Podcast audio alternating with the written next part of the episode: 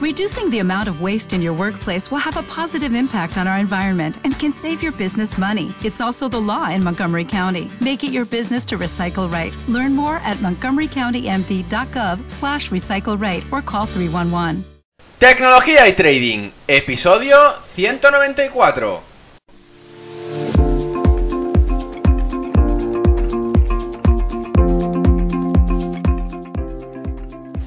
Buenos días a todos, bienvenidos un día más a este podcast y canal donde se trata todo lo relacionado con el trading financiero, la informática y por tanto la combinación de los dos, el fintech. Aquí tratamos de técnicas, algoritmia, estrategias, noticias y muchas cosas más. Por eso solo puedo deciros bienvenidos a Tecnología y Trading. Programa 194, en este viernes 20 de marzo del 2020 y espero que todo el mundo esté en casa. Yo también me quedo en casa, como dicen aquellos, y que podáis escuchar el podcast tranquilamente ahora que tenemos un poquito más de tiempo eh, por el tema del coronavirus.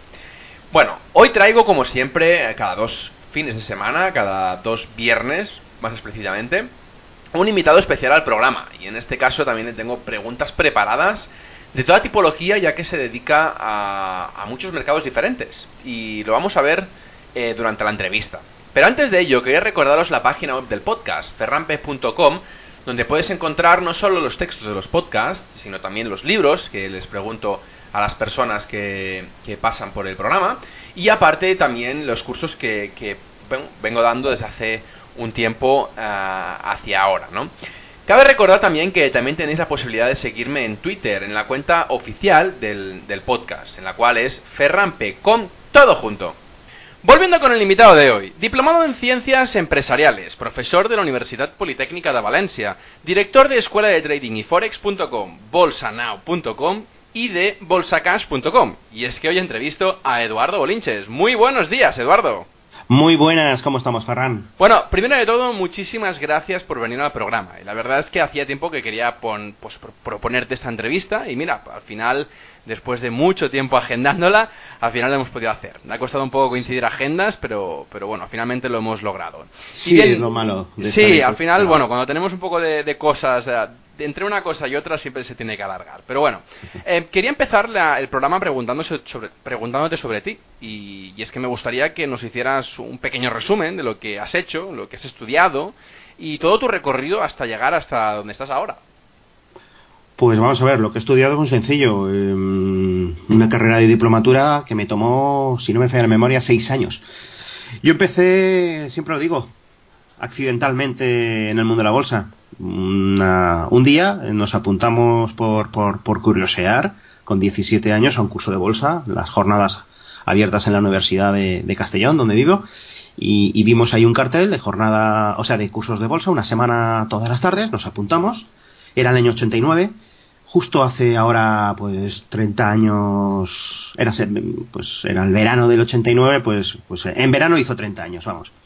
Y, y, bueno pues eh, un curso de, de una semana de duración unos 80 alumnos y, de ahí salimos todos pero pero alucinando corriendo corriendo a abrirnos cuenta de valores en la única sala de bolsa que había en Castellón y, yo era uno más. Entonces, bueno, pues nos hicimos nuestra cartera de, los chivatazos que nos había dado el profe.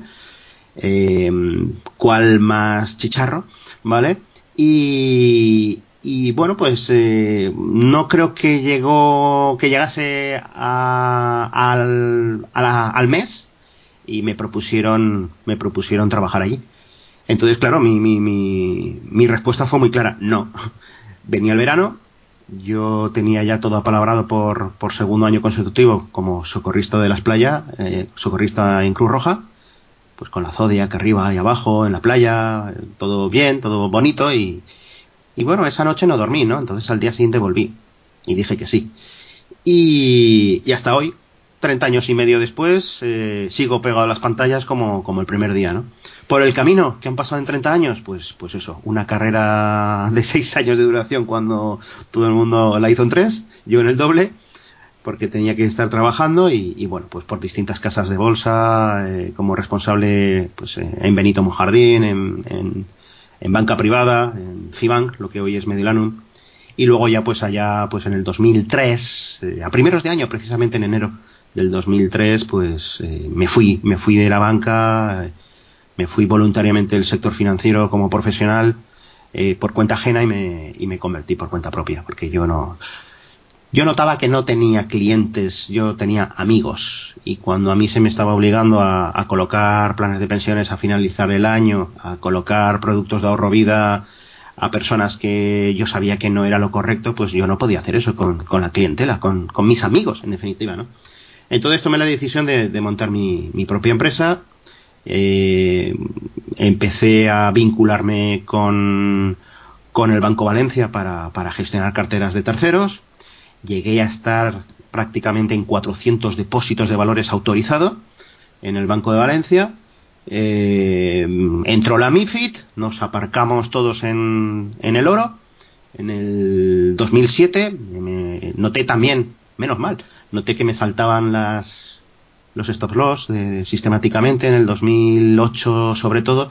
Y bueno ahí nos aparcamos todos nos olvidamos de gestionar nos dedicamos a hacer otras cosas. Entonces y hasta la fecha, eh, pues eso, mm, haciendo formación, eh, gestionando cartera familiar y propia y, colaborando con medios de comunicación y haciendo seminarios pues, con bueno pues ya no existe el Banco Valencia existe Bank Inter existen otros medios de prensa y, bueno pues lo que creo que todo el mundo ya conoce que, eh, que, estoy en, todos los días estoy en algún medio de comunicación, ¿no? Los lunes en Invertia, los martes en finanzas.com, los miércoles en expansión, los jueves en estrategia, o sea, cada día de la semana estoy en algún lado.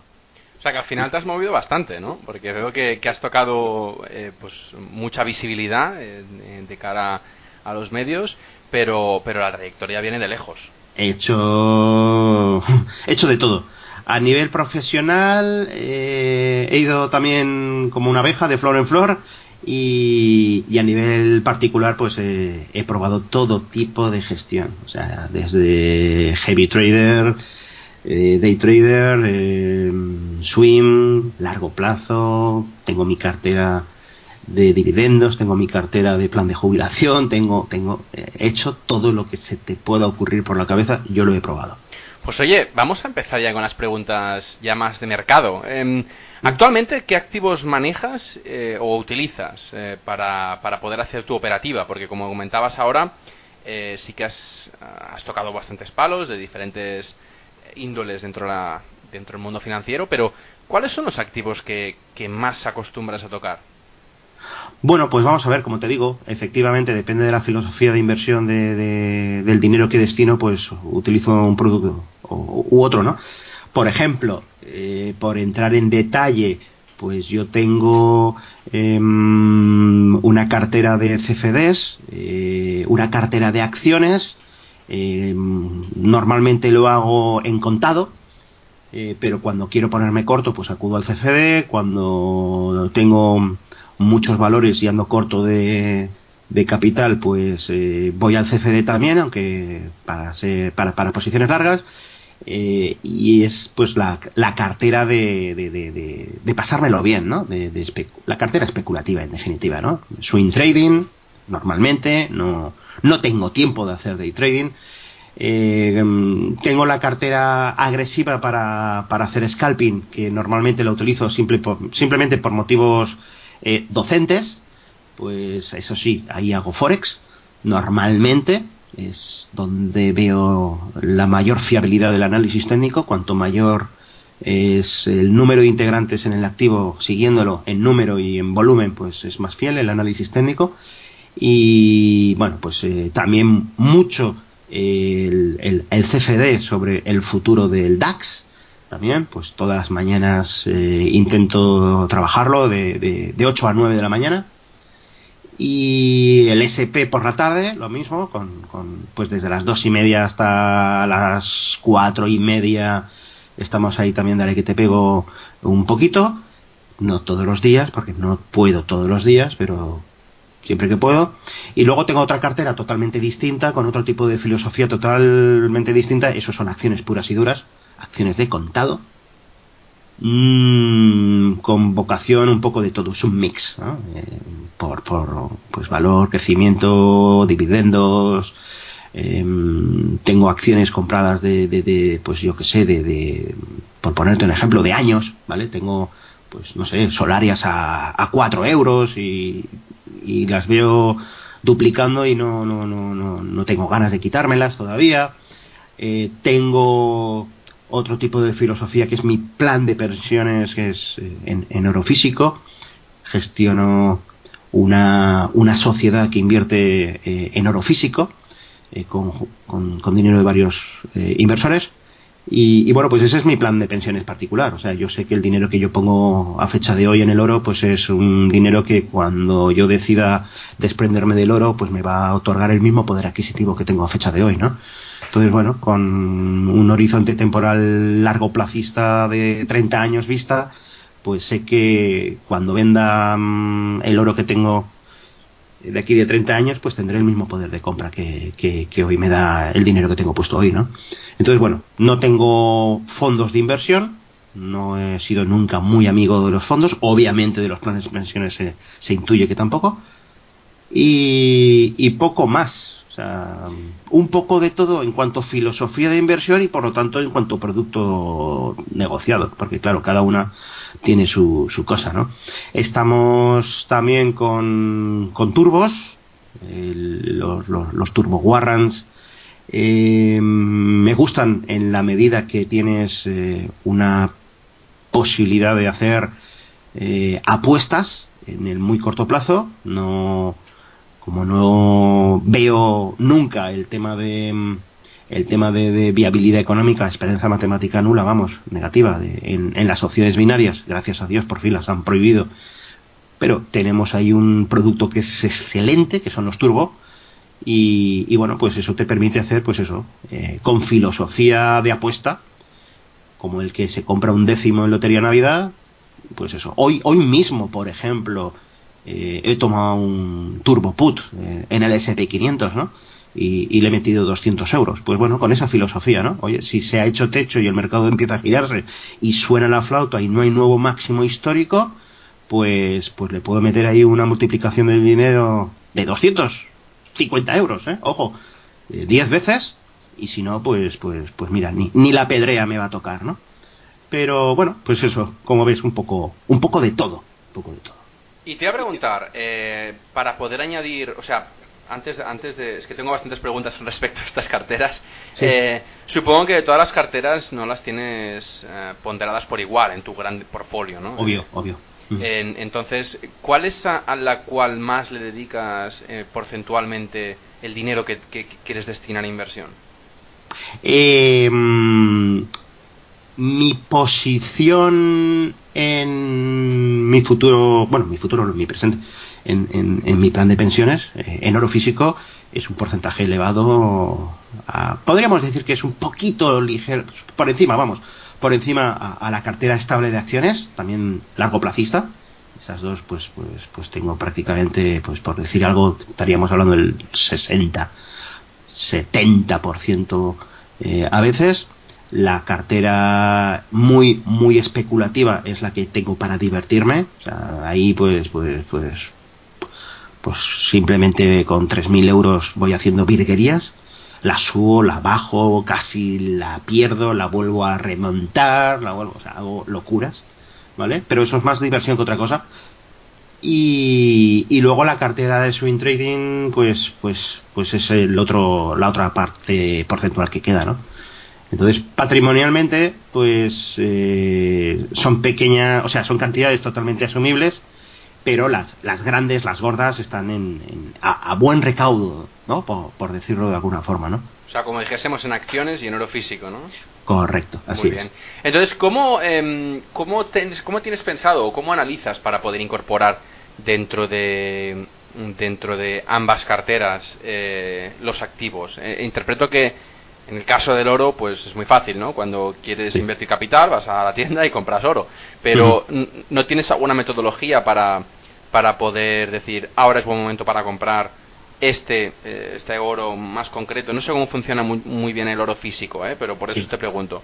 Y, pero en, el, en cambio, en la bolsa de acciones, que, bueno, en, en, la, en la cartera de acciones, eh, ¿en qué te basas para poder comprar una acción u otra? Y además aparte de esta pregunta te digo, ¿cómo la ponderas? Vale, eh, a ver, es muy sencillo. Por ejemplo, la inversión en oro físico, la, inversión en oro de inversión es muy sencilla. O sea, eh, el oro obedece al mantenimiento del poder de la riqueza. Entonces, cuando en una economía como la que estamos viviendo actualmente a nivel global, no solo española, por supuesto, en la que todavía no hay ausencia de inflación, pues, pues no hay que tener prisa. O sea, pero ya estamos viviendo cierto tufillo, cierto olor, ¿no? Cierto olor a, inflación futura, ¿no? Por, porque estamos viendo las los, los bancos centrales eh, imprimiendo como si no hubiera un mañana, etcétera, etcétera, ¿no? Entonces, bueno, hoy por hoy la consigna es muy sencilla, eh, aprovechar cada todas y cada una de las correcciones en el oro para, para comprar, ¿no? Ha estado cinco años latente, que no podía hacerse con la zona del 1500, al final lo ha podido hacer y ya ha despertado tras cinco años de estar durmiente, ya ha despertado el oro otra vez, ¿no? Entonces al final, eh, este año, y si me equivoco, el próximo espero que, rompa máximos históricos de 1.902 dólares onza. Entonces, bueno, pues eso, esa es la consigna. ¿Cómo se compra? Pues muy sencillo. Te vas a mayoristas. Hay en España hay varios mayoristas. Eh, online tienes también alemanes. Obviamente siempre eh, casas de, de, de, renombre, ¿vale? Fundidoras suizas, sobre todo. Yo normalmente, por el volumen de compra que tenemos a la sociedad, porque no compro a nivel particular, compro a nombre de sociedad y, somos muchos, eh, pues mm, vamos al mejor postor, vamos, o nos hacemos de, eh, nos hacemos mm, puros subasteros, al que nos lo ofrece más barato puesto en bóveda corezada donde lo tenemos, pues, pues, pues, pues a, ese le compramos, ¿no? Y, como hay ventana de liquidez para que la gente pueda incrementar e inclusive salirse cada, cada trimestre, pues yo a nivel particular, cada vez que hay una ventana de liquidez y alguien decide entrar, como hay que hacer cierto, cierta burocracia para entrar, pues yo también entro. Con otro, voy picoteando poco a poco, ¿no? En cuanto al resto de activos, obviamente son mucho más líquidos, están admitidos a cotización. Eh, acciones, pues, pues obviamente eh, siempre la respuesta de qué comprar me, me, la da el análisis fundamental y la respuesta de el momento en el que hay que comprar me la da el análisis técnico. A mayor plazo de inversión, a mayor seguridad, a mayor búsqueda de seguridad, más le otorgo de importancia al análisis fundamental. A mayor rabiosidad, a mi cuenta de trading loca, eh, a mis intradías para especular en el futuro del DAX alemán de 8 a 9, no miro nada de fundamental y, solo me pongo un gráfico de, minutos y, hago pues seguimiento del precio, lo que ahora se ha puesto de moda y que todo el mundo le llama price action, ¿no? Pero en definitiva, pues es eso, monitorizar eh, la evolución del precio en gráficos de minutos. Entonces, claro, dentro de toda la gama de temporalidades, pues, pues mira, empiezas mirando gráficos de hora, vas bajando a minutos y, haces scalping con, con gráficos de 5 minutos, de un minuto, para, ya te digo, para pasar el rato. Pero entonces, en la cartera de, en la cartera de acciones que comentabas antes, eh, cuando dices fundamental, ¿en qué te basas para incorporar un activo u otro? Em, pues sobre todo que tenga, sobre todo que tenga, mm, que tenga valor, que sea un producto o un activo, una empresa eh, que esté en un momento incipiente. Ahora, por ejemplo, yo estoy muy pondeado en valores tecnológicos, tanto del mercado tecnológico estadounidense como del alemán, ¿no? Sí. Del tech alemán. Entonces, mi cartera es pública, además. O sea, es que la cartera. ¿Dónde la podemos ver? ¿Dónde la podemos ver? Eh, la cartera de Swim Trading la publico todos los días en mi cuenta de Twitter, arroba evolinches. Muy bien. Eh, bolsanao.com también la publico ahí todas las mañanas, pero bueno, lo, lo, lo donde donde suele estar es en, en, la cuenta de Twitter. pero entonces eh, te pregunto, ¿eh? porque mm, claro, tú imagínate, o sea, yo, yo, estoy, yo si, si estuviera escuchando el, podcast me preguntaría a mí mismo, que, una de las cosas que por, porque, por las que empecé el podcast era por eso, ¿no? para poder preguntar las cosas que a veces pues en las entrevistas oía, ¿no? Em, cuando se dice fundamental es muy, es muy amplio el concepto y claro, eh, yo me imagino que si por ejemplo estás en el Nasdaq, pues sí que puedes ver una serie de acciones eh, dentro, de, dentro de este, de este índice, ¿no? Pero claro, eh, muchas de las veces que queremos pues obtener más rentabilidad, a lo mejor hay, hay mm. empresas que no están en este índice, entonces queremos buscarla queremos encontrarla y queremos pues empezar Hay a, muchos a operarla, screeners, ¿no? sobre todo los americanos para esto se han puesto mucho las pilas, ¿vale? Claro, entonces Eh, eh, mi, mi pregunta era esa, es si utilizas algún screener y de dónde lo sacas o lo has creado tú o de qué manera podemos obtener pues este conjunto de empresas a partir de, de unas pequeñas modificaciones de un screener público. Correcto. No, yo, eh, a ver, la, la materia prima eh, con la que yo trabajo para hacer el análisis fundamental eh, es de pago, ¿vale? Eh, es de una empresa suiza, monitoriza 80.000 empresas a nivel mundial y te da una información brutal, pero muchísimo más económica que la que te puede ofrecer pues empresas como Bloomberg, por ejemplo, eh, un terminal de Bloomberg que duda cabe que va a dar muchísima más información, pero claro, Sí. prepara, prepara 2.000 euros al mes, ¿no? Es lo que iba a decir, es bastante caro. Em, Efectivamente. ¿Cómo se llama esta, esta plataforma? ¿Se puede saber? Eh, esta, esta plataforma se llama The Screener. mm. Screener. Sí, thescreener.com, ¿vale? Son, son suizos. Eh, me encanta la plataforma. También tengo que decir que, que no que no la venden a, a- a inversores minoristas, ¿vale? Solo a profesionales. Sí. Eh, pero bueno, es mucho más económica que, que, que unos 2.000 dólares que te puede salir por, por, por un, un terminal de Reuters, Bloomberg o similar, ¿no? Es muy caro. Entonces, bueno, yo con ellos vengo colaborando desde hace, puf, pues desde el 2011 o algo así, con esta empresa suiza. Les, ellos tienen una, ellos tienen un, un sistema de inteligencia artificial muy bueno que lo que te preparan son informes automatizados, ¿de acuerdo? Ah, muy bueno. Eh, tú vas dando, tú, tú das de alta tu cartera eh, y te generan unos informes automatizados con todo tipo de variables, no te las puedes imaginar. Claro, yo en el año 2011 colaboré con ellos muy activos haciendo pues una mm, un, un, un translate, ¿no? Un- una Una traducción. una traducción de todas y cada una de las variables de cada uno de los parámetros que tenía ese robot de inteligencia artificial, ¿no? De forma que eh, ellos tenían programado eh, la confección del, del informe, de mil tipos de informes, vamos, en inglés y, y con mi trabajo, eh, que lo, no, no lo olvidaré, de- han pasado 10 años, pero me acuerdo que me enviaron un Excel con, con ocho mil y pico filas. Madre ¿Vale? mía. Y, y claro, cada fila era una palabra o conjunto de palabras en inglés, que yo tenía que traducirlas, pero claro, como las tenía que traducir no literalmente, sino en su contexto. Claro, Entonces, eso claro, decir, tenía- porque eso es uno de los porque, problemas claro, más grandes de la traducción, que tienes que Claro, claro, contextualizarlo. claro. Entonces, claro, eh, por eso por eso las líneas eran muy extensas, ¿no? Cada fila del Excel no solo tenía la palabra a traducir del inglés al castellano, sino luego también esa palabra o conjunto de palabras en su contexto de frase en inglés para darle el significado correcto en castellano. Claro, claro, tiene sentido, tiene sentido. Entonces, claro, de esa manera... Sí, tiene sentido, pero fueron, fueron seis meses. ya imagino, ya imagino que bueno, que son bastantes horas. Entonces, bueno, salió, salió ahí un. Pues lo que buscaban. Salió lo que buscaban. O sea, Muy un, bien. un producto excelente, eh, con fichas en castellano, que, que además, pues, pues bueno, eh, me consta que hay bancos en España que lo están usando, ¿vale? Y bueno, pues mira, siempre puedo decir eso, ¿no? Y- igual que creé el broker del Banco Valencia, aunque luego acabó como acabó, ¿no?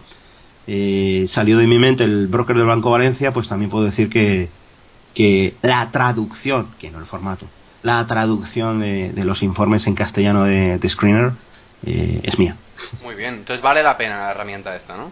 Sí, sí, vale la Muy pena. eh, y bueno, ahora mismo estoy peleándome por ver si un gran medio de comunicación de primera línea español se hace con ella. Muy Con bien. lo cual, igual en breve está en abierto a- al, al minorista. Ojalá, ojalá, esperemos, esperemos. Yo bueno, voy a luchar por ello. eh, te voy a preguntar entonces, Eduardo, sobre estos activos que operas. eh, ¿Lo haces de manera puramente discrecional o tienes alguna parte automatizada? Mm, ¿O no crees en los, en los robots? Tuve, tuve. Yo, yo te decía al principio que yo todo lo que se te ocurra lo he hecho, ¿no? En la época, pues aproximadamente del año 95 al 2002 o algo así, eh, me dio por, por el tema de automatización, precisamente con el software que estaba de moda entonces, que era el, Met- el Metastock. ¿no? Entonces, eh, lo reconozco, tiramos años y años y años programando cosas, había cosas bonitas, había cosas que eran normales, eh, había activos que funcionaban muy bien, luego te tirabas a, a la maximización de, de, variables y iban mejor, pero yo siempre digo lo mismo, igual que, igual que cualquier persona eh, tiene su propio carácter y este es cambiante, el comportamiento de una acción o índice o en definitiva cualquier activo financiero también tiene su propio carácter y es cambiante, ¿no? Entonces, claro, eh, no, no éramos capaces de eh, estar eh, confiados en, poner dinero en, en, esos robots, ¿no? Entonces, bueno, eh, sí que es cierto que conseguimos, además no se me olvidará tampoco en la vida, no sé si fue en el año 99, creo recordar, en el 99, que conseguimos un robot que era una barbaridad, era una pasada, era una pasada. Pero eh, solo funcionaba, el mariquita del robot solo funcionaba en Telefónica Móviles, en las acciones de Telefónica Móviles, que yo creo que a alguien le sonará, ¿no? Los que tengan ganas les tiene que sonar esa empresa. Y, bueno, pues eh, fue absorbida por la Madrid Telefónica y, nos quedamos con el robot, que era una pasada, pero ya sin ponerlo en marcha, porque claro, en acciones de Telefónica no iba, perdía dinero, ¿no? Y sin embargo con Telefónica Móviles ganaba una barbaridad, era una pasada, ¿no? Pero bueno, anécdotas aparte, eh, que de esas tengo a porrones, eh, ahora sí que es cierto que ya mm, con historia más reciente, en los últimos dos años, pues bueno, vas, vas viendo, vas probando robots, pero vuelvo siempre a la misma casilla de salida, es decir, siempre vuelvo a la misma a la misma conclusión. No existe el robot idóneo que tú puedas coger, ponerle, porque claro, tú pones un robot, le pones mil euros y, y bueno, pues para bien o para mal no te va a hacer ninguna destroza pero claro, a ver quién es el guapo que pone un robot y pone ahí 20 o 30 mil euros, ¿no? Claro. Entonces, claro, no, no, no, yo no, como dicen algunos, yo no dormiría tranquilo con, con eso. Muy bien. Em, pero con un semiautomático supongo que sí, ¿no? Que haga las entradas automatizadas o que al menos te avise y que eh, sí, el, el, sí, pero tampoco creas que yo a la hora de la verdad, mm, yo cojo un gráfico eh, a veces ni, ni, miro, a ver, me gusta tener mi media móvil, eh, me gusta tener mi RSI, pero ya no pierdo el tiempo buscando más cosas. O sea, yo veo mucha gente. Sí, déjame entender más o menos cómo funciona tu, tu manera de operar. Tú buscas una, por ejemplo, imagínate que quieres añadir a la cartera un activo tecnológico, como comentabas antes. Eh, ¿Cuál es tu proceso de, de, A hasta Z? Es decir... Bueno, vamos a ver. Lo primero, voy sondeando mercados que acaban, o sea, valores que acaban de salir al mercado. Yo ahora mismo tengo pues eh, varios interesantes eh, en cartera. Em, me fijo mucho... Eh, obviamente el primer filtro siempre es fundamental, como es obvio, ¿no? Me, me, fijo muchísimo en, la evolución de ventas. O sea, yo quiero que, que la empresa gane, gane pasta. O sea, ingrese más que gane, ¿vale? Porque claro, una empresa puede ingresar mucho, eh, lo invierte todo en compra de nueva maquinaria para aumentar capacidad productiva y entonces no gana nada. No, no, yo quiero los ingresos. Lo que no tiene que fallar son los ingresos. Claro, no es lo mismo ver y otorgarle la confianza a una empresa que suba ingresos eh, un 20% que otra que, que los multiplique trimestre tras trimestre. Es que de esas hay aporrones eh, en los mercados tecnológicos actualmente. Entonces, claro, eh, variables que miro más allá del incremento de ventas, pues obviamente el beneficio, como es lógico, eh, beneficio por acción, tampoco le otorgo mucha por, por, por, lógica, porque son empresas normalmente en su fase incipiente de, de, negocio, ¿no? Y por lo tanto, pues no, no, no hay pago de dividendos, ni por lo tanto procede mirar variables tipo payout y cosas de estas, ¿vale? Pero sí que miro si llama la atención de, de los grandes eh, de los grandes gestores, ¿no?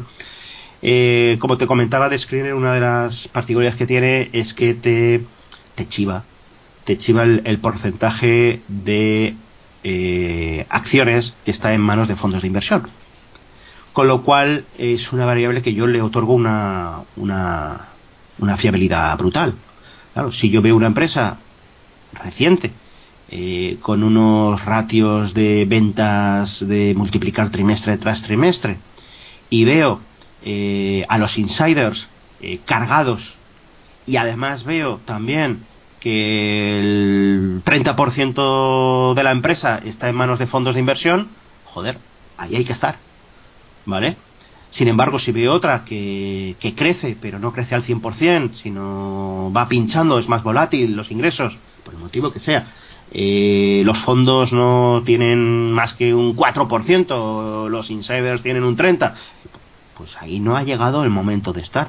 Entonces, bueno, son, son distintos ratios los que vas mirando y, al final pues eso hace de, de, de, filtro, un conjunto de variables, en parámetros en definitiva, y a partir de ese momento ya eh, pasas a la otra disciplina que es la segunda, eh, que es el análisis técnico, que ya buscas la, la respuesta al momento, cuándo tomar posición en el valor, ¿no? Y bueno, pues como, como siempre, pues también, pues obviamente gestión del riesgo y gestión monetaria. Son las cuatro patas que yo siempre digo, ¿no? En los, en los seminarios, en los cursos míos, ¿no? Que, que, que una, una silla, una silla tiene cuatro patas. Como si te ocurra subirte a una silla que tenga, o sentarte, vamos, en una silla que tenga dos patas, por mucho análisis técnico y mucho fundamental que hayas hecho, te vas a pegar un porrazo de tres pares de narices, ¿no? Exacto. Necesitas cuatro patas. Entonces, esas son las cuatro patas. Análisis fundamental, ¿qué compro? Análisis técnico, ¿cuándo compro? Gestión del riesgo, ¿dónde a, mm, aplico el plan B? Es decir, pues me salgo, asumo pérdidas o, o me salgo del valor. Y, y gestión monetaria, ¿cuánto? Cantidad, compro. Entonces esas son las cuatro disciplinas que te van a dar las cuatro respuestas adecuadas para, para ir haciéndote una cartera independientemente de la filosofía de inversión temporal. Independientemente que quieras crear una cartera largoplacista, conservadora, agresiva, cortoplacista, eh, de scalping, como es lógico, como decía al principio, cuanto menos plazo horizontal, cuanto menos horizontal, perdón, cuanto menos plazo temporal, eh, menor importancia tiene el resto de disciplinas y, y, mayor le otorgas al análisis técnico, como es lógico, ¿no? Porque en definitiva todo, absolutamente todo, queda reflejado en un gráfico. Entonces, claro, ¿qué más me da a mí si la empresa gana o pierde dinero? Si voy a hacer una operación y voy a estar 10 minutos. Me da igual que gane, que pierda, que, que presente resultados mañana, pasado, me da igual todo, ¿no? Pero claro, eso es para scalping. Como quieras hacer una cartera eh, eh, largo placista para, para, para, pues eso, para tu jubilación, para, para tu, pues yo qué sé, tu, tu complemento de rentas anual, anual para irte de vacaciones en verano, para lo que te dé la gana, vamos. Pues ahí sí, ahí sí que tienes que, que filtrar por análisis fundamental, es, es obvio. Muy bien. Bueno, eh, dado que te voy a preguntar ahora sobre una parte de la página web que tienes de Bolsa Cash, y es que veo que está enfocada más eh, o al, bueno, al mercado de retail e institucional, eh, a los dos. Y me gustaría saber qué diferencias principales te encuentras cuando hablas con personas de las dos partes y qué crees que les falta eh, en cuanto a conocimientos financieros a ambas. Bueno, vamos a ver. Bolsa Cash es una marca, yo, yo dejé la banca privada en el 2003, como decía, y, y bueno, pues el, el, dominio está comprado el 2000, a nivel lo tenía como, como una como un hobby, eh, totalmente paralelo a, a, lo que yo era, era director de banca privada, eh, desde que monté la página web. Eh, y bueno, pues, pues bueno, estábamos ahí haciendo cositas, eh, poniendo ideas de trading. Eh, salgo del sector financiero profesional, dejo el banco y, y sigo haciendo lo mismo Mm, pasó mucho tiempo haciendo eso porque yo seguía gestionando carteras en el Banco Valencia, como decía, ¿vale? Hasta la entrada de la MIFID. Y, y posteriormente, pues ya eh, hasta no hace mucho, hasta el 2000, pues no sé, 2016, 2017 realmente, que es cuando pongo en marcha la formación.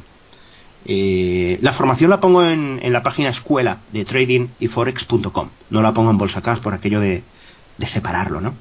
Pero al final, claro, dices, a ver, aquí cuántas marcas hay, por Dios, esto es, esto es una locura, ¿no?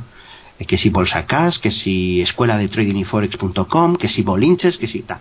Entonces al final cojo y hago Eh, hoy por hoy, bolsacash.com lo que es es eh, un residuo histórico de lo que ha sido, que es un dominio que tiene veintipico años y que no lo voy a cerrar. Pero eh, prácticamente pinches donde pinches, acabas en la escuela de tradingforex.com, ¿no? Y ahí es donde se, se ofrece eh, pues tres productos. El curso, formación por lo tanto, minorista, enfocado al minorista, los tres productos, una suscripción anual eh, de 50 euros todo el año para, para ver unos videoanálisis que yo hago a las 7 a las 7 de la mañana y que los doy a, a los ex, a los alumnos y exalumnos y cualquier persona también que quiera ser suscriptor de pago, ya digo, 50 euros al año solo, y, y un y un ebook. Esos son los tres productos que hay en la escuela de Trading Forex y, y, que también los tienes también ahí en, en Bolsa Cash, ¿no? Entonces, bueno, lo que tú comentabas de diferencias, bueno, vamos a ver, eh, el inversor minorista, pues como toda la vida, no ha cambiado en 30 años, ni, ni cambiará en los próximos 30 años. Va a buscar el pelotazo, va a, mm, a, a intentar hacer lo que le han dicho que es muy fácil hacer, que es vivir de esto con, con 5.000 euros, con, haciendo un curso, y mira que mi curso es de 30 horas, pero es que me da igual, o sea, un curso de 30 horas no sirve de nada. ¿Cómo va a servir un curso de un fin de semana o un curso de tres horas, ¿no? O un seminario presencial de cuatro horas, ¿no? Si no hay detrás luego un trabajo fuerte, duro, eh, serio, de, de, de, de mucha operativa, de muchas horas viendo gráficos, ¿vale? Eh, y en definitiva, trabajo, trabajo primero en, en, en, en cuentas demo, y posteriormente en dinero real con, con, capitales bajísimos, bajo la premisa que lo vas a perder. O sea, no, no, no se te ocurra eh, hacer un webinario y abrir una cuenta con 30.000 euros porque los vas a perder. Ábretela de 1.000 euros, los vas a perder igual, pero no te va a doler tanto. Y luego ya vuelves a poner otros 1.000 y, y, y vuelves porque primero con, con, una cuenta de con una cuenta de trading de demo pues bueno vas a ver pues cómo funciona el broker cómo de serio es eh, vas a familiarizar, familiarizarte con el entorno gráfico vas a poner en práctica tus ideas que has aprendido en el curso eh, ojo el curso sea de quien sea ojo vale eh, pero vas a dejar fuera de tu de tu despacho de tu aula de tu ordenador los sentimientos humanos como el miedo la avaricia estás jugando en definitiva con dinero en el Monopoly ¿no? Entonces, claro, no puedes eh, dar el salto directamente a cuenta real porque, porque te la pegas, ¿no? Pero es que tampoco puedes estar dos semanas en una cuenta demo y porque te dé bien, se te dé bien en dos semanas meter ya pasta tampoco. Necesitas una rueda, necesitas hacer un, un mínimo de, de, de, de, de, pues de 500 operaciones, eh, un mínimo de, de seis meses, cuanto menos, un, mínimo de tener un ratio de acierto fallo claramente positivo antes de dar el paso al dinero real, ya pasar de, balas de fuego a, a, balas de verdad, ¿no? Ir a la guerra. Y a partir de ahí, insisto, mil euros. Mil euros porque eh, vas a tener que combatir contra ti mismo. Porque en la demo tú perdías 3.000 euros un día y dormías la mar de, de, la mar de bien, dormías esa noche, vamos. ¿Qué más te da? 3.000 euros. Si apretas un botón y te aparecen 10.000 más, la, rellenas la cuenta. Es una cuenta demo, es dinero de Monopoly, ¿qué más da? Claro, como pierdas 3.000 euros de verdad, esa noche no duermes, ¿vale? Estás de una mala leche, no te apetece hablar con nadie, con, ni con la mujer ni con los hijos, vamos, ¿vale? Entonces, eh, claro, esa sensación no la has trabajado todavía. Entonces, bueno, ese es el, ese es el pecado. Ese es el pecado del inversor minorista que acude a, a webs como la mía, formativas, buscando formación. Eh, y luego también hay otro pecado, eh, pero va, en, va relacionado con el mismo, ¿no? Es, eh, ahora mismo hay una, hay una impunidad brutal eh, con, con, la formación, ¿no? O sea, cualquier persona te coge, te monta una página web y, y, te vende un curso, ¿no? Entonces, bueno, vale, bien, perfecto, no digo que no, pero eh, quién es esa persona que te está formando o quién es esa persona en la que tú has confiado eh, que te forme, ¿no? Entonces, bueno, ¿qué, menos que ver su, su, su, cuenta de trading? Yo, eh, yo tengo mi cuenta de trading ahí, eh, tú la puedes ver. Eh, cuando tú vas a escuela de tradingforex.com, en la misma portada hay un botón que pone algo así como, pues no lo recuerdo, eh, rentabilidad en su cuenta propia, no sé qué, es una URL, pinchas y es que estás viendo mi informe fiscal del broker desde el año 2014, como mi cuenta de 100.000 euros hoy está en 300 y pico mil euros, ¿vale? Desde el 2014. Entonces, por lo menos te la enseño, por lo menos, ¿no?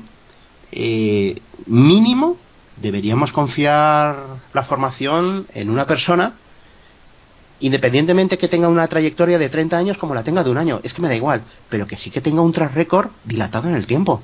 Porque es que te metes en Facebook, te metes en Instagram, te metes... Bueno, es, es que eso es una risa, vamos, yo ni pierdo el tiempo. Pero, pero es una barbaridad, vamos.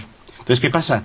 Que pillas a la persona desesperada por motivos de mil, vamos, eh, por necesidad de dinero, por falta de cultura financiera, sobre todo en Latinoamérica, por falta de, de, de, de, que- de, de- de- de ingresos, de- que está en el paro, que está... Y es que es carne de cañón, es carne de cañón, ¿por qué? Porque escuchan lo que quieren escuchar, haz un curso, haz este curso de fin de semana eh, y ponte a ganar dinero y, y vive, consigue tu independencia financiera, joder, menuda maldita palabra, ¿no? Independencia financiera. Caen, caen como moscas, vamos. Si fuera tan fácil, ¿no? Eh, ya te digo, yo yo yo he aprendido a, a ganar dinero sistemáticamente, pero yo he perdido dinero. Yo he perdido mucho dinero. Yo no sé cuánta gente. Eh, eh, Ferran, eres joven, pero ¿tú estás casado? No, no aún. No estás casado. Bueno, pues que sepas que eh, cuando llegue el día, eh, recuerda lo que te voy a decir. O sea, yo me casé por lo civil en el ayuntamiento de mi ciudad a las 12 de mediodía, ¿vale? Yo a las 9 de la mañana de ese día, es decir, a tres horas de casarme, estaba delante de un notario firmando una póliza de crédito porque tenía la cuenta corriente en descubierto en el Santander. Madre. ¿Vale? Año 98. Año 98.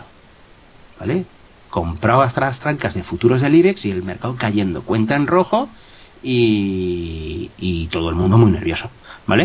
Es decir, yo he quebrado cuentas, pero no quebrar cuentas de llevarlas a cero, no, de llevarlas a negativo hasta el punto de estar en el notario antes de casarme. ¿Vale? Entonces, claro, es que no hay otra. O sea, se aprende perdiendo dinero. Es que no hay otra. ¿Vale? Nosotros queremos adelantar el proceso de aprendizaje, queremos eh, ganar dinero, queremos pegar el pelotazo, queremos, queremos, queremos, pero es que no hay otra que primero perder, ¿vale? Entonces, eh, no soy ni mejor ni peor que otro, soy una persona que a base de palos, tengo el cuerpo lleno de cornadas, pues he aprendido a, a dominar mi miedo, mi avaricia, sobre todo la avaricia, ¿vale? El, eh, ese empecinamiento de, que el mercado tiene que bajar porque está muy caro, esto ha subido mucho. Ahora, por ejemplo, con el tema del mercado am- americano, ¿no? Estadounidense.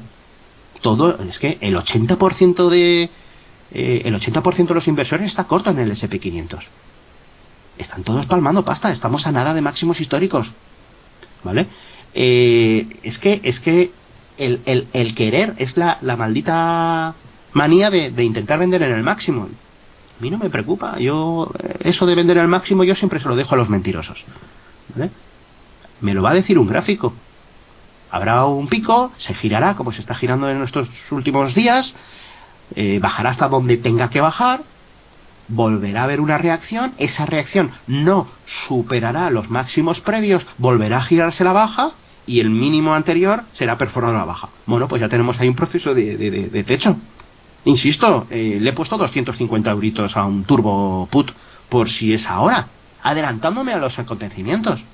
Por si acaso suena la flauta, pero con todo el conocimiento como si estuviera comprando un décimo de lotería Navidad, vamos, nada más. Entonces, ¿por qué lo haces? Por porque ¿Por jugar? por jugar, por utilizar el verbo jugar y, y porque intuyo que está cerca. Pero pero jamás pondría más dinero. O sea, O sea, que sabes no. que a lo mejor ese dinero es dinero pues tirado a la lotería igual, ¿no? sí, sí, no, claro, claro, que de aquí de dos semanas hay un nuevo máximo histórico, me toca la barrera y, y- y adiós, 250 euros. O sea, que no Y sabes qué puede pasar. No, no, va a pasar casi seguro. ¿Vale? Pero por probar, ¿vale? Eh, ya que no juego a la lotería porque sí que tiene esperanza negativa, por lo menos juego a esto que tengo el 50%, ¿no? De probabilidades. Entonces, por lo menos son más que en la lotería. Entonces, pero sí, sí, jugar. Ese es el verbo de lo que yo he hecho a mediodía, ¿vale? Muy bien. Entonces, eh, el gran pecado del inversor minorista, centrando el tema otra vez, es ese.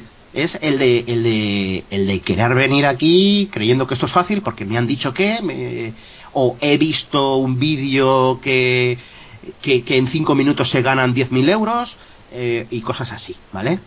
Entonces, claro, carne de cañón. Y luego, desde el otro punto de vista, desde el punto de vista institucional, pues eh, el pecado está en que muchas veces no son no tienen la capacidad de colocarse al otro lado de la barra del bar, ¿no? Que digo yo. Yo he estado en las dos barras del- del- de la barra, ¿vale? Yo he estado en los dos lados. He estado como director de banca privada, he estado eh, detrás del broker del Banco Valencia, hasta el punto de haberlo diseñado yo. He estado y he visto pues las necesidades del inversor, he visto... Claro, yo he tenido una gran escuela, yo, yo he estado años y años en una sala de bolsa, como, como, como responsable de la sala de bolsa, viendo como todos los días 80 personas perdían pasta sistemáticamente todos los días. Alguno cuando se le acababa se iba y no volvía nunca, otros volvían, vendían una casa y volvían otra vez al mes siguiente. Y así años, años y años, ¿vale?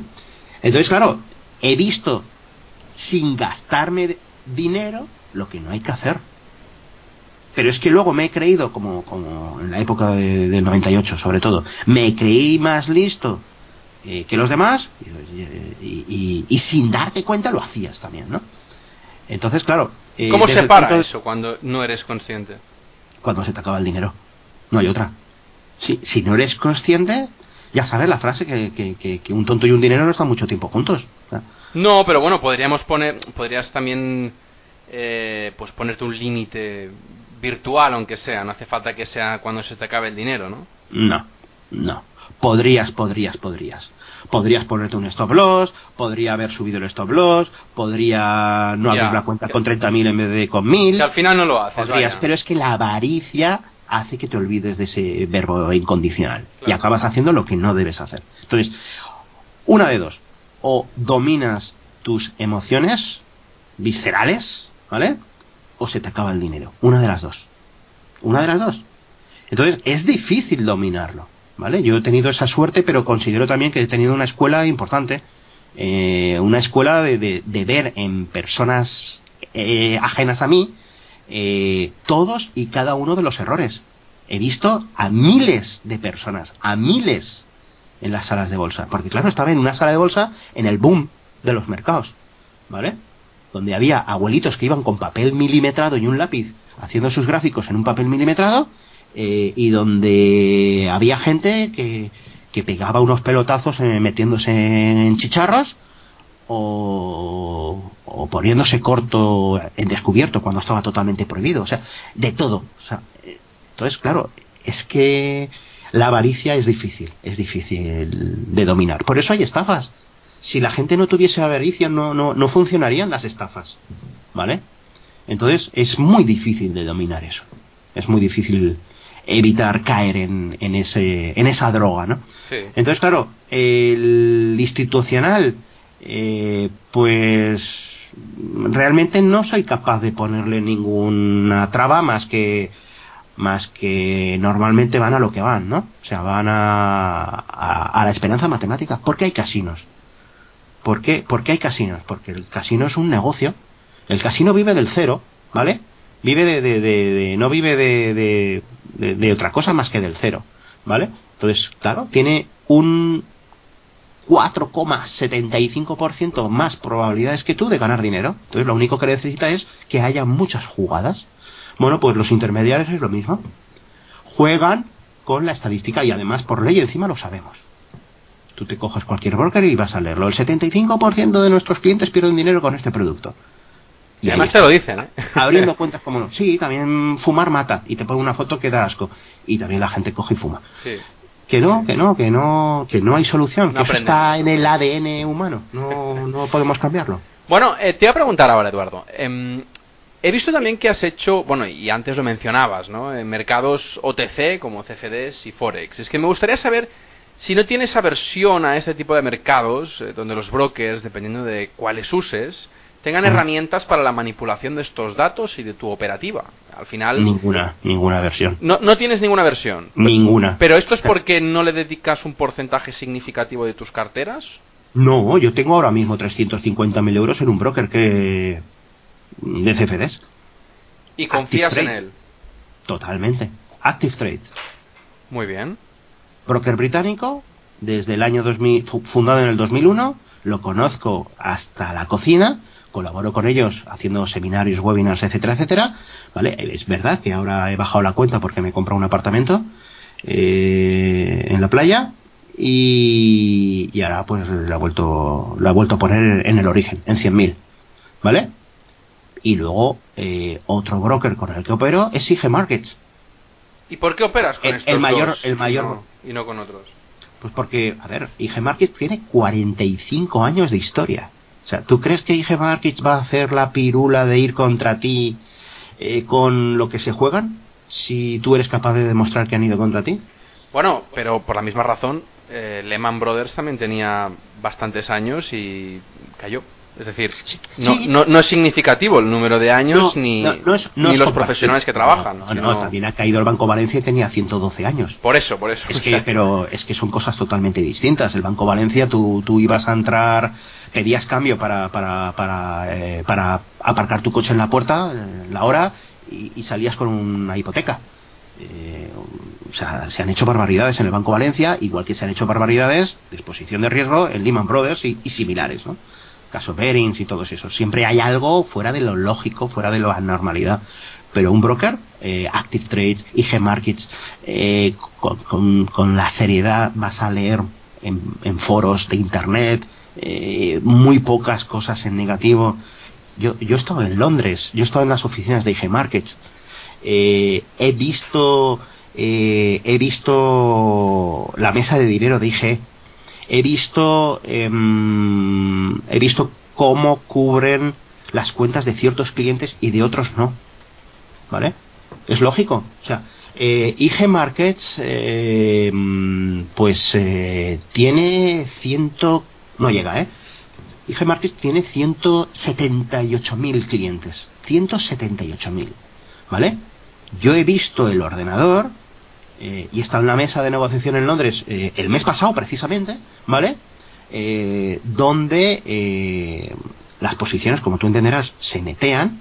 Claro, si yo tomo un, un, un futuro largo en el DAX y, y un japonés eh, toma un futuro corto en el DAX, no hay riesgo para la casa. No, ¿vale? pero, pero entonces me estás diciendo que no lo saca mercado, excepto. Bueno, primero, ¿es market maker? Sí. Vale, entonces me estás diciendo que. eh, Ojo, todos son market makers, aunque te digan que no, ¿eh? Absolutamente todos. Eso también hay que tenerlo muy claro porque el mercado de Forex es un mercado que es mayorista. por ¿vale? eso, En pero el algo- momento que a ti te dejan hacer fracciones de menos de un lote, eh, de menos de 100.000 euros de valor nacional, bueno, 100.000 moneda- unidades monetarias de la moneda base, ya es market maker. Correcto, lo que hay Aunque te algunos. digan que es CN, que es no sé qué, vale. No. Correcto, no, lo, que, no, lo, que hay, lo que hay algunos que sí que si no te dejan apalancarte tanto eh, y que Mm. vas con posiciones grandes y que ellos, eh, dado tu histórico, eh, pueden comprobar que pues la mayoría de veces tienen esperanza positiva, Claro. sí que lanzan esta operación a mercado y no la netean con, con ninguna con ninguna Pues yo te digo que operación. Yo te, digo, yo te digo que no por la sencilla razón. Si, eh, a ver, hay un ordenador que, que tiene el, el control en tiempo real de las posiciones netas, ¿vale?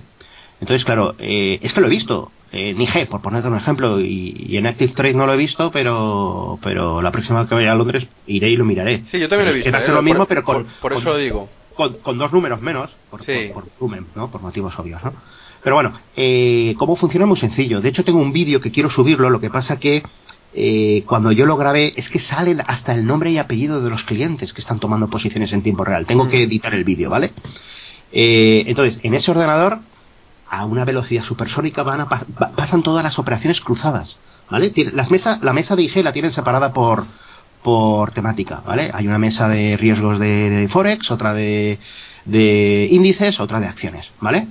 Entonces, eh, se ve eh, en el ordenador de Forex, por ejemplo, o en el de índices, por ejemplo, ¿vale? Tengo las, las dos grabaciones, eh, en las que se lleva un control en tiempo real de, de las posiciones netas. Entonces, eh, como yo te digo, si hay un lote comprado desde España y un lote vendido desde Japón, pues eso no, no, no se hace nada porque queda neteado. Es más, hasta un porcentaje más o menos 5%, aunque eso va, va automatizado eso va automatizado instrumento por instrumento, ¿vale? Sí, va parametrizado incluso. Es que puedes parametrizarlo todo. Yo, yo, de hecho, Todo, cuando, todo. cuando también estuve en una, en una de las mesas de negociación, vi que podía modificar el swap en tiempo real, que podía modificar, bueno, podía modificar Todo, todo, todo, todo, todo. Efectivamente. ¿Vale? Entonces, ¿qué pasa? Que mientras que no se vaya de una banda positiva o negativa, les da igual. ¿Vale? Ellos pueden tener perfectamente a lo mejor eh, 200 contratos largos del DAX que cortos. Les da igual. No cubren. No, no, no lo cubren. No lo cubren. Ahora, como se pase de esa franja, entonces sí que el ordenador automáticamente cubre. Lo que pasa es, esto es como, como los autobuses estos que, que- que conducen automáticamente, ¿no? Que, que en Castellón los pusieron hace dos años y no subía ninguna abuela. Les daba miedo. ¿Por qué? Porque entraban en un autobús y no había conductor.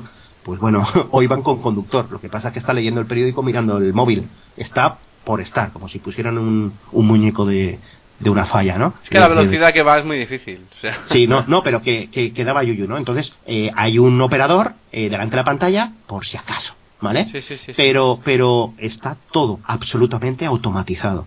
¿Vale? ¿Dónde no está automatizado? Pues por ejemplo los CFDs, llevando el ejemplo de IG que estamos hablando, los CFDs, por ejemplo, pues de, pues yo qué sé, de Solaria. ¿Vale? ¿Por qué? Por, por lógica, por el volumen. Por el volumen. Ahí sí que hay un tío que lo hace manual, la cobertura. ¿Vale? Te, te chiva el ordenador, oye, que me están tomando solarias y tengo más de 50.000 en saldo corto o, o largo. Pa, Entonces el tío la tiene que hacer a mano, ¿vale? Pero, pero está todo automatizado. Entonces, eh, ¿con qué juegan todos los brokers y no solo los market makers? Con la serie estadística de que eres perdedor. Sí. Va- Vas a perder pasta. O sea, cuando tú abres una cuenta con mil dólares, son mil dólares que al final es cuestión de. Será cuestión de una semana, de un mes, de. Gracias a la MIFID 2. Bueno, a la MIFID. A la, a la, a la norma europea. ¿Vale? Ahora con el nuevo apalancamiento de 30 veces, pues gracias a Dios ahora el cliente ya no dura una semana. Ahora ya, con suerte, ya te dura un mes, ¿no? Eh, pero eh, es cuestión de tiempo. Van a ganar mil euros sí o sí. ¿Vale? Entonces, eh, juegan con eso. Cabe decir que, que, bueno, has dicho cuando las posiciones, pues lo que decías antes, ¿no? El ejemplo, que si tú tienes una posición de un, de un contrato largo eh, y viene un japonés y justo en Sí. este momento en el mismo activo hace un contrato corto, pues las netean, ¿no? Eh, el- Sí. el- el- la palabra netear yo la entiendo, pero hay mucha gente que no. Entonces vale. es básicamente que las ponen una contra la otra, entonces el riesgo de- del propio broker es cero, porque eh, si uno gana es que el otro pierde y ese dinero y, y al revés, ¿no? Y viceversa. Pero ¿qué pasa cuando no hay el japonés a la otra banda? Con 178.000 clientes, te digo que hay japoneses, chinos, soviéticos, eh, alemanes y no sé qué. ¿Vale? Pero yo imagínate que voy a, yo qué sé, el par de divisas o el índice menos eh, tradeado del broker. Vamos a poner, es que no lo sé, hay, hay muchísimos. Sí, no, hay, hay pares ¿Qué exóticos. pasaría en ese par exótico que No, yo- no, no. O hay, o hay CFDs de Ecentis. Sí. ¿Qué pasaría Mira, en ese eh, caso si yo pongo una operación de 10 lotes? Eh, que, te la van a cubrir. ¿Te la Te cubre la quién? van a cubrir si está, si, claro, si está fuera de los parámetros eh, preestablecidos para ese instrumento. ¿Vale? Eh, ahora mismo, por ponerte un ejemplo, mira, em, ahora mismo tienes en el par euro-dólar el 58% de los clientes de IG en posiciones largas y el 42% en posiciones netas, cortas, ¿vale? Entonces, el riesgo que tienen es ridículo. Compensan el 50%, eh, o sea, tienen un 58% de clientes positivos que les habrán cobrado el, el- el spread, como es Claro, lógico, sí. que es de donde vive el broker. Al 42% de posiciones cortas también les han cobrado el spread. Exacto. Sin embargo, la cobertura eh, es de, de, de, de- de 58 menos 42. ¿Cuánto es? Que yo sin calculador soy muy malo. 16. Eh, de 16. 48, 42. Correcto, ¿vale? Entonces, eh, ese es el riesgo que tienes.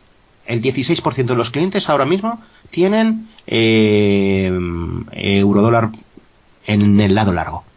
Y aún así, No lo cubren tampoco, pero por un motivo, porque esto es número de clientes, no montante, ¿vale? No lotes. ¿vale? Sí. Porque aquí puede ser, dentro de esta posición neta de 58%, resulta que pueden haber, eh, yo qué sé, 50.000 clientes con 001, ¿vale? Un microlote Claro. y, y un tiburón, un gestor, vamos, un fondo que tenga 1.000 lotes de euro dólar, ¿vale? Claro. Entonces no, no es no es la variable para decidir si el gestor, o sea, si el broker se está cubriendo o no, pero sí que es la que me interesa mirar, Muy el bien. sentimiento del mercado. El 58% de los clientes están largos, ¿vale? Y es curioso, por ejemplo, ver sistemáticamente desde hace un montón de tiempo, y cuando digo un montón de tiempo, eh, me estoy hablando de, de- de- de meses, por ejemplo, que el 75% de los clientes de IG están cortos en el SP500. ¿Dónde lo miras todo esto?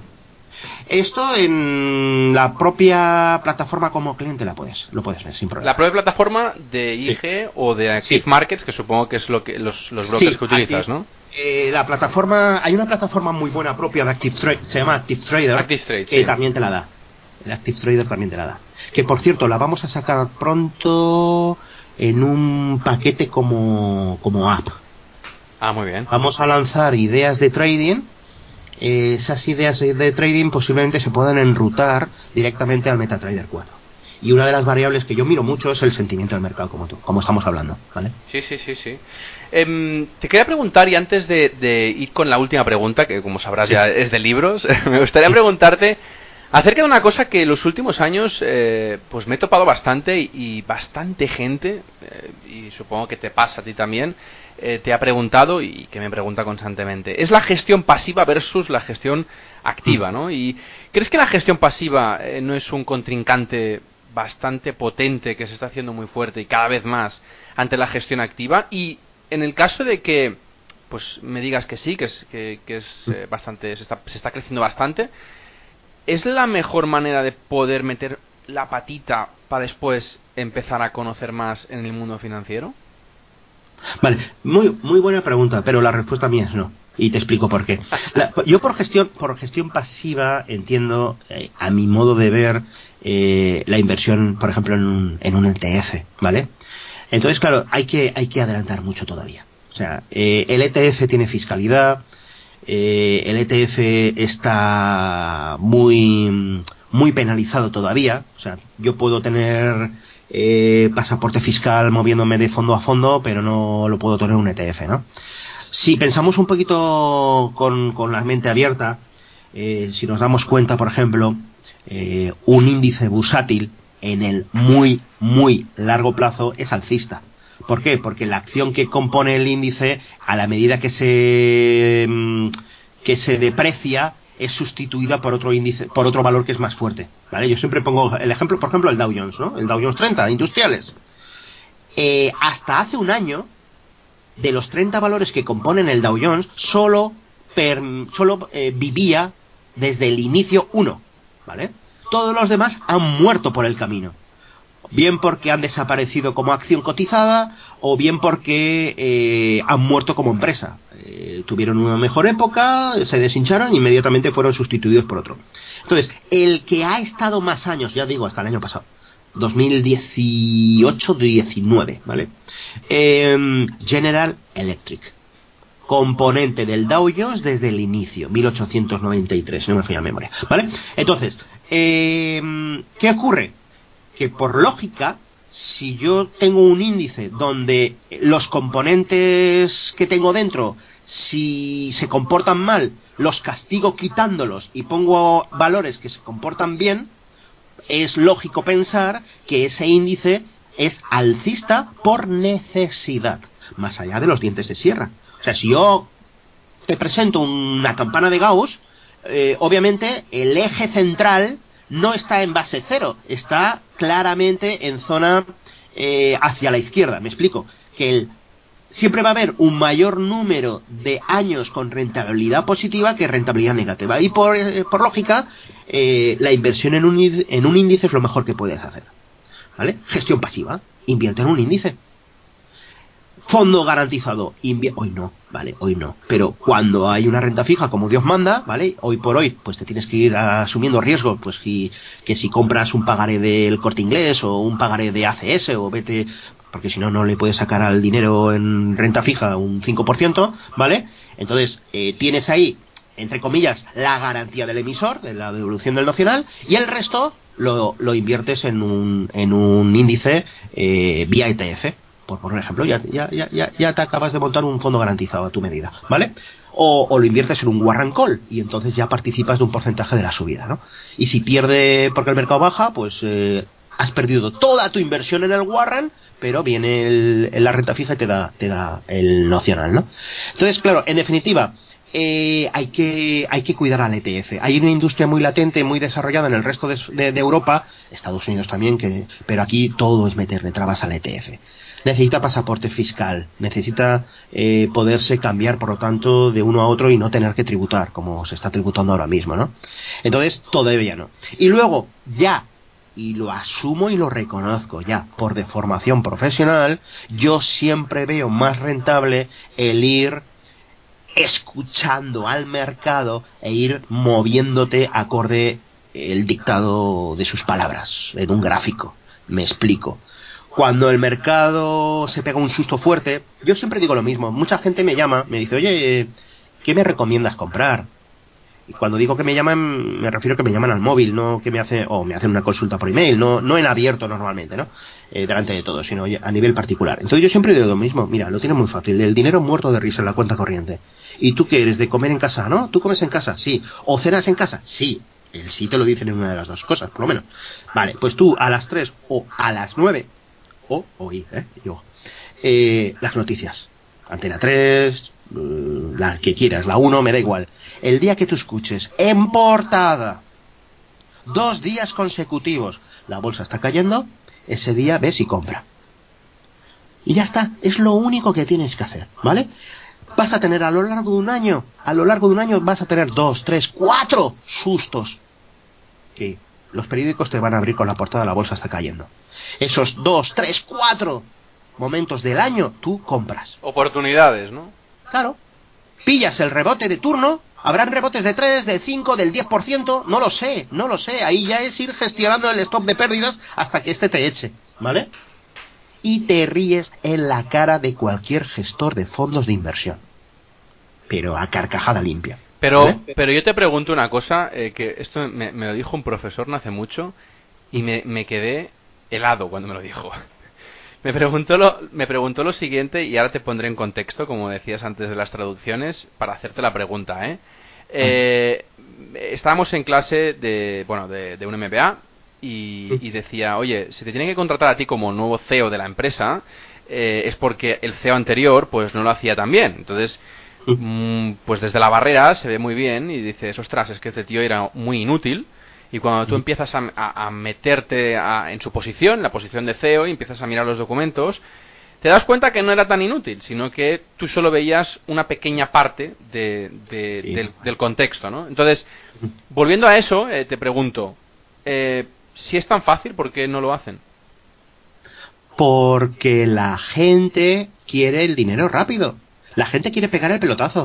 O sea, eh, en, Bolsonaro, que yo estoy continuamente eh, metiendo ideas de trading eh, sobre índices, tal, resulta que llevamos una semana y media metiendo un vídeo de el chicharro del día. Joder, con perdón de la palabra, macho. Es que es el vídeo más visto del día.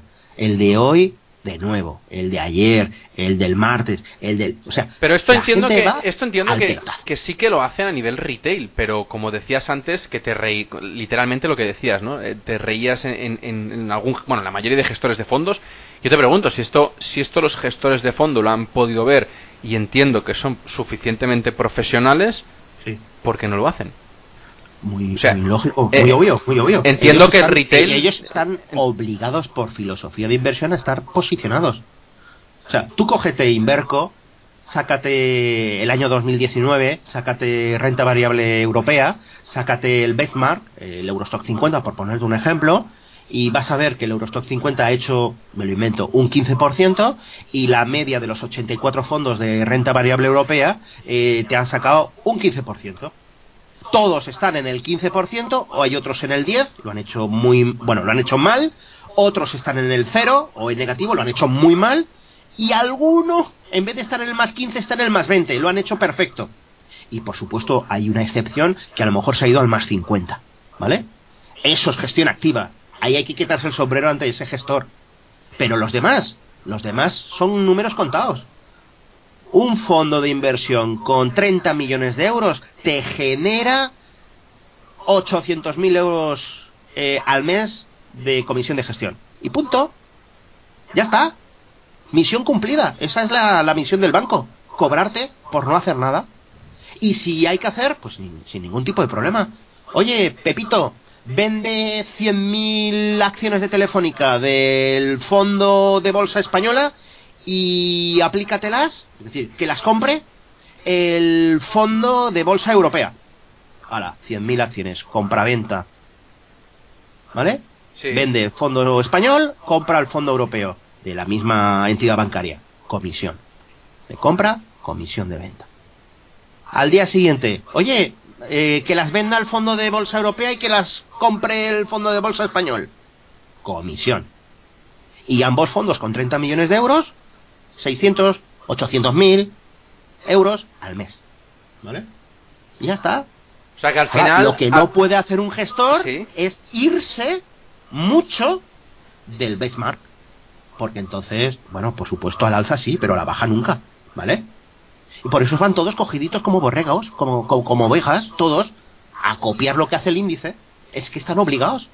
Si un folleto te dice que el 80% tiene que estar invertido en renta variable, pues no va a estar el 80% en liquidez. Que es lo que le estoy diciendo yo al abuelito que me llama por la tele. Tú en liquidez, en liquidez, en liquidez, cada vez que veas que Telefónica pierde el 6 compras, cada vez que veas que eh, BBVA pierde el 4 compras, cada vez que veas que pierde el 3 Santander compras. Punto, ya está. Son dos cosas totalmente distintas. ¿Y te has planteado alguna vez ah, hacer un fondo de inversión y seguir esta metodología que comentabas? Eh, me condiciona mm, me condiciona mm, mi negocio hoy como lo tengo montado. Mm, yo gestioné hasta la entrada a la MIFID fui muy feliz gestionando cuentas de particulares. Eh, reconozco que lo tanteé hace un año montar un fondo de inversión. Eh, no lo descarto pero pero es que no tengo la necesidad entonces de momento no no O sea, por el momento prefieres abstenerte a ello, ¿no? Sí, sí porque porque me, me conozco, me conozco y mm, yo, yo me pongo delante de la pantalla a las 6 de la mañana, ¿vale? Eh, mm, y hay veces que son las 9 de la noche y estoy delante de la pantalla haciendo mil cosas, ¿vale? Solo me faltaría tener un fondo de inversión y tener que, que currarme y pelear eh, por, por salir eh, por encima de los demás, ¿no? Entonces, bueno, me, me, me faltan horas, me faltan horas. No lo descarto en absoluto, ¿vale? Pero me falta quitarme otras, otro tipo de tareas antes de, de hacer eso. Bueno, no, no, me parece... O sea, te hago las preguntas un poco tricky, pero por el simple hecho de que, de que a mí me gustaría haberlas oído, básicamente. Entonces, Sí, sí. para recapitular, para ti la gestión pasiva, mejor hacértela tú que no dependerte de nadie, ¿no? Totalmente, pillada la idea. Pero claro, ¿y si no tienes ni pajolera idea de cómo empezar? Pues te vas. Es que, es que, es que no lo asumo, o sea, no lo acepto eso. Claro, eh, eh, eh, ok. Eh, es que estamos hablando de, es que estamos hablando de irte a la cocina o al comedor, poner antena 3 y cuando veas que la bolsa baja, ir al banco y decir quiero comprar acciones. Ya, pero ¿De qué? Me da igual, como si compras un fondo de inversión Pe- de- pe- del IBEX 35. Pero- o sea, nadie Mm. puede decirme que eso no sabe hacerlo. Bueno, eh, lo, lo que te iba a preguntar es, eh, no sé si tienes hijos, pues imagínate Sí. que tenga que tienes un hijo y que se dedica, me voy a inventar todo, ¿eh? O sea, tienes un hijo y que es filósofo, ¿vale? Eh, de trading o de bolsa sabe lo mismo que de física cuántica aplicada a astronomía, ¿vale?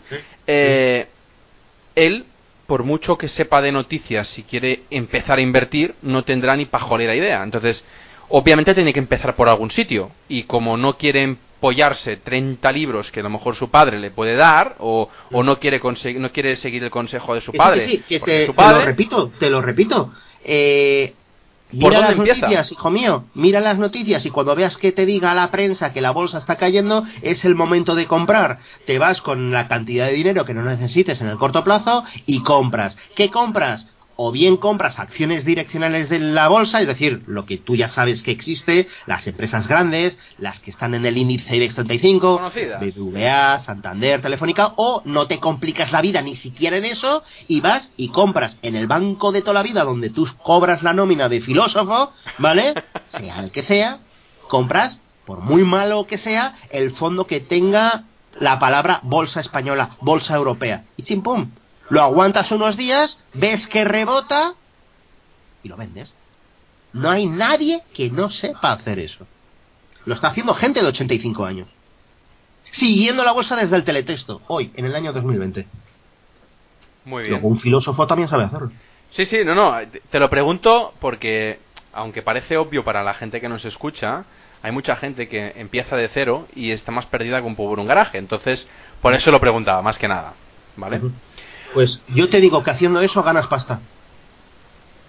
A partir de ahí, complíquese la vida todo lo que quiera. Muy bien. Oye, ahora la última pregunta, y, creo que va por ahí, la- el, complicarle la, la- la existencia al filósofo.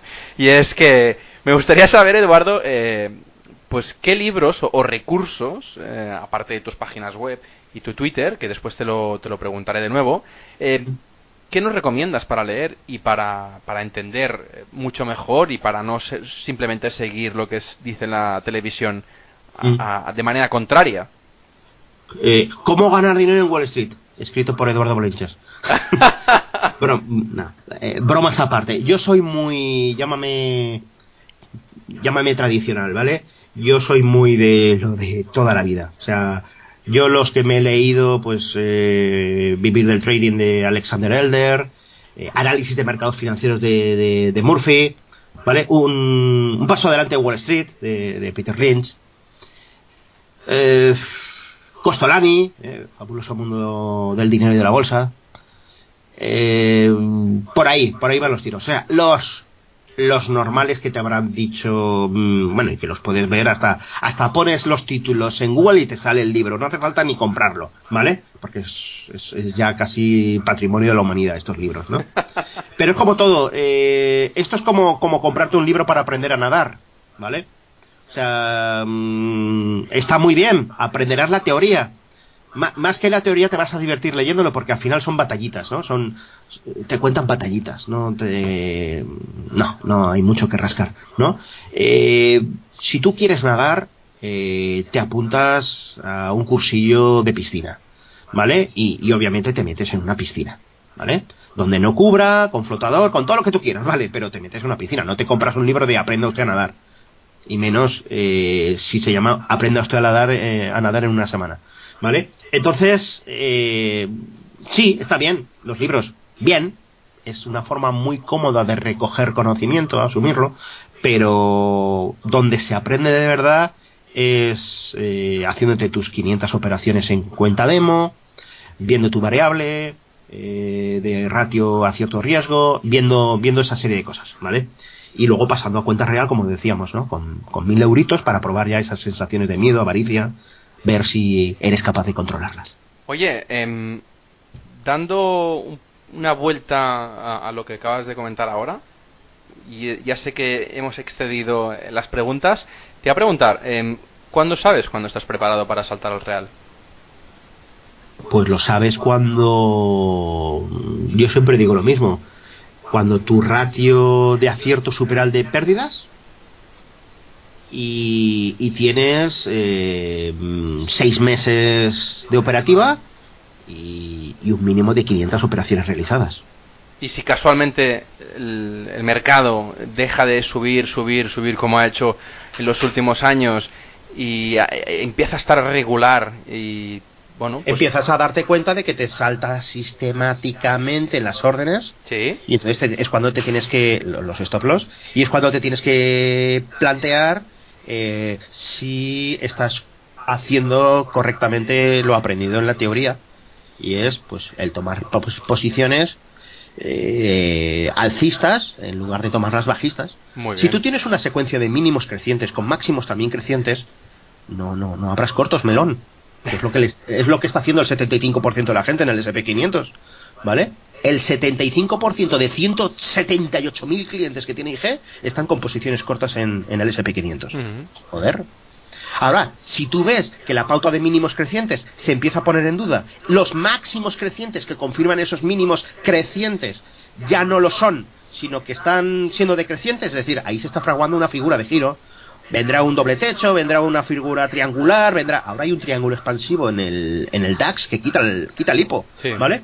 Eh, vendrá un hombro cabeza hombro, vendrá algo, vendrá algo y en definitiva, aunque tú no hayas leído ningún libro, ni hayas hecho ningún curso, ni hayas hecho nada, vas a ver una cosa tan sencilla como que la pauta de mínimos crecientes deja de ser creciente y, empiezan a ser decrecientes.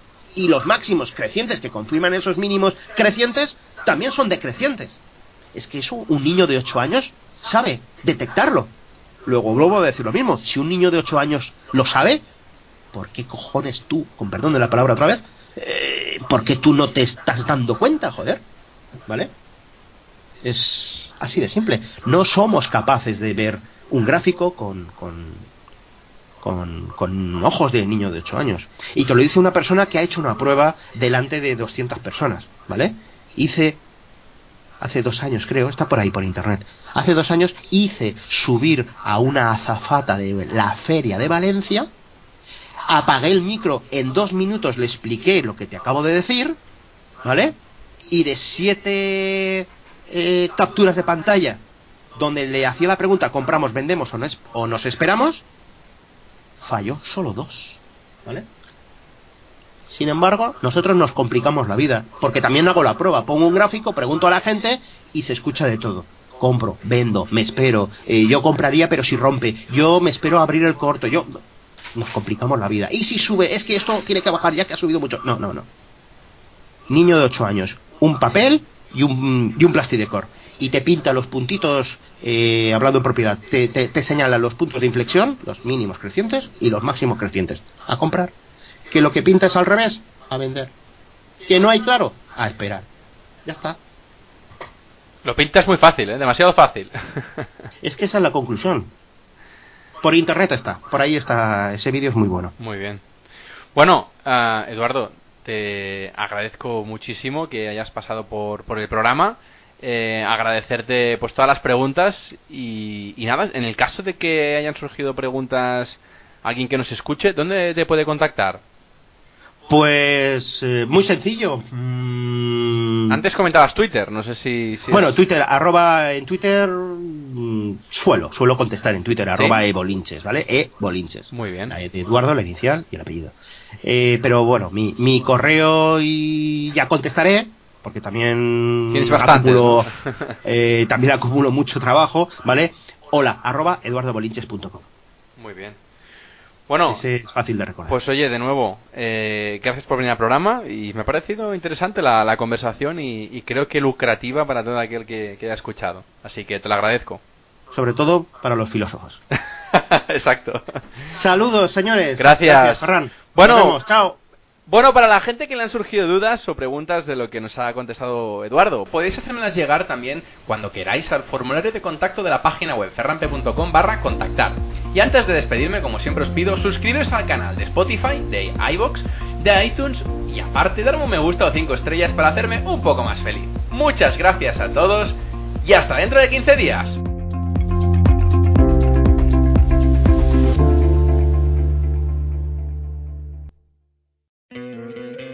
¿No te encantaría tener 100 dólares extra en tu bolsillo? Haz que un experto bilingüe de TurboTax declare tus impuestos para el 31 de marzo y obtén 100 dólares de vuelta al instante. Porque no importa cuáles hayan sido tus logros del año pasado, TurboTax hace que cuenten. Obtén 100 dólares de vuelta y tus impuestos con 100% de precisión. Solo con Intuit TurboTax. Debes declarar para el 31 de marzo. Crédito solo aplicable al costo de la presentación federal con TurboTax Full Service. Oferta sujeta a cambios o cancelación en cualquier momento.